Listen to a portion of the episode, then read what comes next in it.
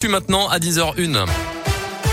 Et à la une aujourd'hui, l'agressé des femmes dans la Loire et dans le Puy-de-Dôme également. Un prédateur sexuel de 27 ans interpellé en début de semaine, soupçonné d'avoir sévi entre 2016 et 2019 dans la région de Saint-Étienne. Il est suspecté de plusieurs agressions sexuelles et d'une tentative de viol. Au moins, cet homme originaire de Firmini, mais qui habitait dans le Puy-de-Dôme, a été confondu par son ADN. Au moins cinq victimes ont été recensées dans la Loire, le même nombre dans le Puy-de-Dôme. Le même, le mode opératoire était lui classique. Les explications du procureur de la République de Saint-Étienne, David Charmatz. Макса. C'est euh, un peu le même que tous les agresseurs sexuels dits de rue, qui consiste à suivre une femme et de profiter à un moment où elle est euh, isolée pour l'agresser sexuellement. Vous avez euh, une mineure qui a été victime de ces faits, qui avait tout juste 15 ans, et puis vous avez des femmes beaucoup plus âgées, puisque l'une d'elles avait de l'ordre de 50 ans. Donc je crois que ce que privilégiait l'intéressé, c'était surtout la possibilité d'avoir une femme seule. Il faudra bien évidemment qu'on sache sur le plan psychologique à qui nous avons affaire, et aussi sur le plan psychiatrique, pour essayer de donner une explication à ces que l'intéressé reconnaît, mais dont il dénie tout caractère sexuel. Son placement détention provisoire a été requis par la justice.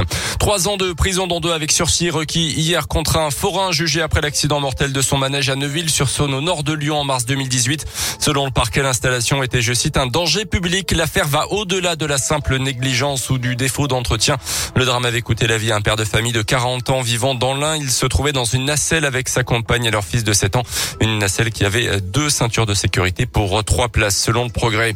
Un habitant du Puy-de-Dôme relaxé après des menaces de mort envers les forces de l'ordre, des menaces sur Facebook. Ça remonte à mars 2020 sous la vidéo d'un contrôle routier dans le département du Puy-de-Dôme qui avait dégénéré et diffusé sur euh, un groupe.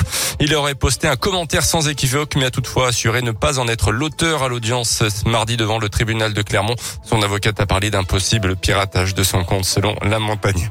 Jean Castex attendu dans la métropole de Lyon. Demain, déplacement du Premier ministre sur le thème de la politique de la ville se rendra dans un commissariat du 9e arrondissement auprès des policiers de la BAC, ciblé il y a quelques jours par des tirs dans le quartier de la Duchère. Dans le reste de l'actu, la réclusion à perpétuité pour Yacine Mioub. 15 ans de prison pour son co-accusé dans le procès du meurtre de Mireille Knoll. C'était en 2018 à Paris. La cour d'assises a rendu son verdict hier soir. Et puis un mot de basket avec la défaite de la Gielbourg en Eurocoupe hier soir à Grande Canaria. Un des favoris de la compétition. 78 à 49 contre l'équipe espagnole. Retour au championnat le week-end prochain avec un choc contre l'Asvel. Ça sera à l'Astrobal. Merci beaucoup, Colin Cotte.